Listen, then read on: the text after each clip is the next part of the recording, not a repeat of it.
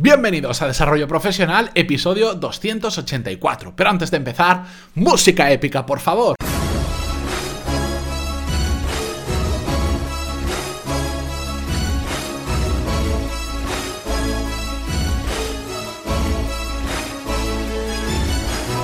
Muy buenos días a todos y bienvenidos a un episodio más de Desarrollo Profesional, el podcast donde ya sabéis que hablamos sobre todas las técnicas, habilidades, estrategias y trucos necesarios para mejorar cada día en nuestro trabajo. Hoy es viernes 19 de enero de 2018, pero estoy grabando este episodio justo ayer, justo el jueves y justo después del seminario que hemos hecho online para todos aquellos que os apuntaste en las últimas semanas, donde hemos visto cómo marcarnos objetivos y cumplirlos. Ha pasado apenas una hora y pico es un poco tarde ya para grabar, pero quería dejarlo listo para mañana, sobre todo con el feedback que he sacado de esa hora que hemos estado en el seminario. Nada más terminarlo, he recibido unos cuantos emails de muchos de vosotros que estabais ahí dentro del seminario con vuestro feedback. Lo agradezco muchísimo, me alegra mucho que os haya gustado, que os haya resultado útil, pero sobre todo me va a gustar mucho más si lo ponéis en práctica, todo lo que hemos visto y sobre todo si os da muy buenos resultados a lo largo de este año y cumplís todos vuestros objetivos. La semana que viene, eh, no sé si lo haré en uno o en dos episodios, voy a dedicar a hablar sobre el feedback que he recibido sobre el seminario, sobre diferentes claves que hemos ido viendo a lo largo de esa prácticamente una hora que hemos estado todos juntos hablando sobre objetivos para este 2018. Así que si no pudisteis asistir, bueno, ahí vais a tener algunas de las claves. Y después, para todos los que sois suscriptores a los cursos, ya sabéis que cada vez que hacemos un seminario, suelen ser encerrados solo para suscriptores, en este caso era en abierto, pero la, la grabación de este seminario la vais a tener disponible también dentro de vuestra intranet por si no habéis podido ir o por si queréis repasar algún punto. Dicho todo esto, vamos a hablar sobre el tema de hoy. Y es que hace unas semanas recibía un email de Antonio que me decía tal cual. Hola Matías, me encanta tu podcast, me ayudas todos los días, eh, compartes mis viajes al trabajo en el coche con tus episodios. Bueno, muchísimas gracias Antonio por todo eso. Y me hacía la siguiente pregunta. Tengo claro que quiero mejorar como profesional y sé que pasa mucho por formarme todos los días o todas las semanas y aprender cosas nuevas relacionadas con mi trabajo y también algo relacionado que no sea con mi trabajo pero para ampliar mi campo de conocimiento. ¿De qué forma puedo hacerlo? Y ahí me dejaba la pregunta Antonio, un poco genérica, un poco abierto, pero la he querido traer porque ya ya le contesté por email a Antonio, pero es una pregunta que formulada de diversas maneras recibo bastante habitualmente. Bien, hoy en día eh, es es más fácil y más complicado a la vez formarnos, igual que en otras ocasiones. ¿Por qué? Simplemente por la cantidad de opciones que tenemos. Antiguamente, pues si querías estudiar un tema en concreto, tenías una carrera universitaria, un curso de pago externo, un máster o algo así. Ahora tenemos un abanico tan amplio de opciones que el problema está en encontrar cuál es la opción correcta, que es un poco lo que le pasa a Antonio. A la hora de formarnos depende muchísimo, eh, sobre todo, cuál es nuestro objetivo. Y esto lo hemos hablado en alguna ocasión. Uno de los primeros podcasts que grabé y que fue en su momento uno de los que más escuchas tenía, que era ¿Por qué no hacer un MBA? Creo que era el título. No sé si era el tercero, el cuarto, el quinto o el séptimo. Estaba por ahí. Bueno, ahí ya lo comentaba. Cuando vamos a hacer un MBA en concreto también depende mucho de nuestro objetivo. Pero en la formación en general depende qué es lo que queremos conseguir. Si lo que queremos conseguir es un título acreditativo, porque en la empresa en la que queremos entrar, en la empresa que queremos estar o para lo que queremos hacer se requiere, bueno, pues entonces tendremos que buscar formación que nos den un título acreditativo, un título oficial o un título universitario o incluso digamos que esa formación esté en una escuela de renombre. Y esto os puede gustar más o menos, pero funciona así. A veces solo por el, la letra, digamos, que eh, por dónde has estudiado, en qué escuela de negocios o en qué universidad, pues... Eh, psicológicamente afecta mucho. Por ejemplo, si yo digo, tengo un máster de no sé qué en Harvard, el no sé qué casi os da igual, simplemente escucháis Harvard y dices, oh, en Harvard. Aunque igual es un curso que has hecho online de Harvard, sí que te ha costado un riñón y que igual no era bueno el curso comparado con otros que hay disponibles por ahí, pero simplemente vemos Harvard y eso nos acredita teóricamente como una formación de alta calidad. Bueno, pero en otras ocasiones y en la gran mayoría, la formación no requiere de estos títulos acreditativos. ¿De acuerdo? Y ahí es cuando todo se empieza a complicar un poco por, como os decía, el abanico de posibilidades que existen.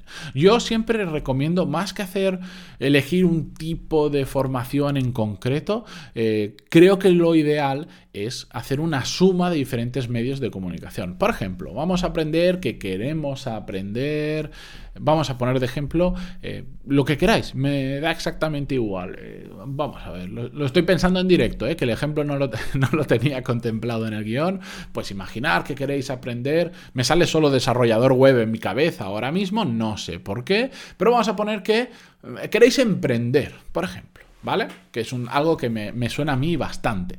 O queréis eh, aprender inglés, venga, que es más genérico y nos puede servir a todos. Muy bien, pues para aprender inglés la forma tradicional sería simplemente ir a una academia y ya está, y sabemos los resultados que suele tener esto, que suele ser eh, pues bastante dudoso, simplemente eso, pero podríamos mejor decir, bueno, a ver, ¿qué, qué posibilidades tenemos?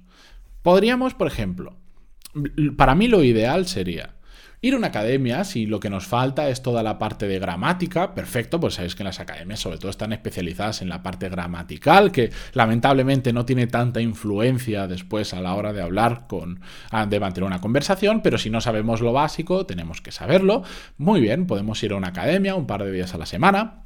Después podríamos buscar a través de las cientos de aplicaciones y cientos de medios que hay, incluso muchos gratuitos, em, podríamos buscar gente con la que hablar en ese idioma, ¿de acuerdo?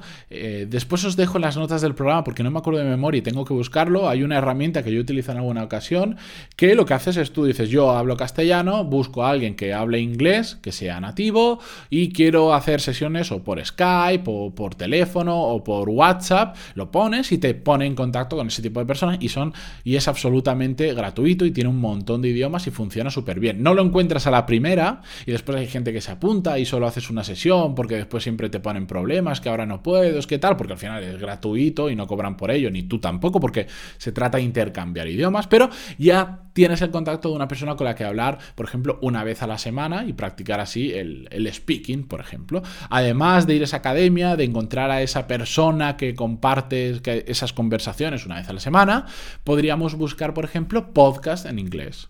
¿De acuerdo?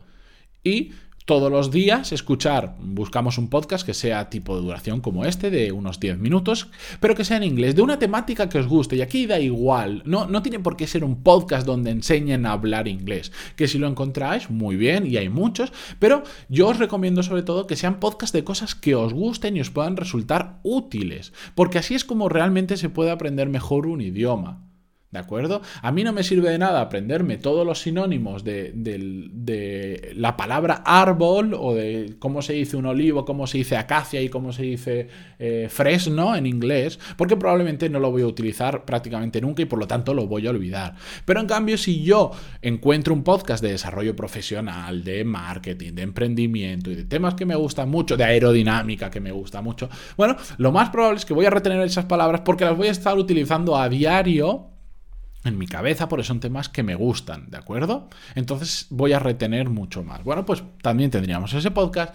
También, por ejemplo, y funciona súper bien, buscar también vídeos en YouTube de gente que habla en inglés, poneros las noticias en inglés o eh, el programa que os guste. Y además, por ejemplo, YouTube tiene una función muy interesante, como algunos reproductores de podcast, que te permite bajar la velocidad de reproducción y de esa forma, cuando no tenemos el oído hecho al, idioma, podemos comprenderlo mucho mejor, porque a veces hay gente que habla muy rápido y resulta difícil comprenderles en ese idioma. Pues le bajamos a 0,75 la velocidad y le vamos a entender perfectamente. Y poco a poco se la vamos subiendo a medida que vamos avanzando. Además, por ejemplo, también podríamos ponernos a leer en inglés. Yo sé que esto cuando no lo hacemos cuesta mucho. ¿Por qué? Primero porque lo comparamos con nuestra velocidad de lectura en castellano, que es infinitamente mayor, por supuesto. Cuando empezamos a leer en inglés, es un dolor interesante y, os lo digo porque lo he sufrido, pero poco a poco te vas acostumbrando. Al principio entiendes pues la mitad de las palabras como mucho y poco a poco te vas acostumbrando y al final lo entiendes todo básicamente por el contexto y a medida que vas leyendo sobre un tema también de nuevo que os guste, vais cogiendo el vocabulario específico de esa temática. Y si no, pues hay una palabra y la buscáis. Y si estáis leyendo en el ordenador, que también se puede hacer, por ejemplo, en, digamos, en la versión de Amazon, Amazon Cloud Reader, que se llama, o leer.amazon.es, por lo menos en España, ahí tenéis vuestra biblioteca y ahí mismo podéis buscar las palabras, y tiene un diccionario, etcétera, etcétera. Pero poco a poco eso os va ayudando a daros vocabulario y a daros también soltura a la hora de leer. O también podéis encontrar periódicos y todos los días decir, voy a leer dos noticias de tal periódico en inglés. ¿De acuerdo? De esta forma, lo que hacemos es... Eh, ¿Cómo diríamos? Eh, una inmersión mayor dentro de lo que estamos aprendiendo, porque recibimos información de aquello que aprendemos por diferentes canales y resulta mucho más ameno, mucho más práctico, porque si simplemente delegamos aprender una habilidad en concreta a ir a una academia o hacer un curso en concreto, solo vamos a estar aplicando esa, habilidad, sea inglés, sea aprender matemáticas, sea aprender lo que vosotros queráis, en el momento en que vamos a esa academia o que hacemos ese curso online o en ese momento en concreto. En cambio, de esta forma, teniendo múltiples fuentes de aprendizaje, Mientras vamos a trabajar en coche, podemos estar escuchando un podcast. Cuando estamos en casa relajados, nos podemos poner un vídeo eh, sobre, sobre esa materia. Yo he dicho de hablar en inglés, pero si imaginar que queremos aprender sobre aerodinámica porque nos apasiona, como a mí, pues os podéis poner un vídeo y vais aprendiendo los conceptos básicos. No hace falta que seáis profesionales y, si no lo queréis. Yo simplemente de vez en cuando pues me pongo en el tema porque me gusta, pero no me quiero dedicar a ello.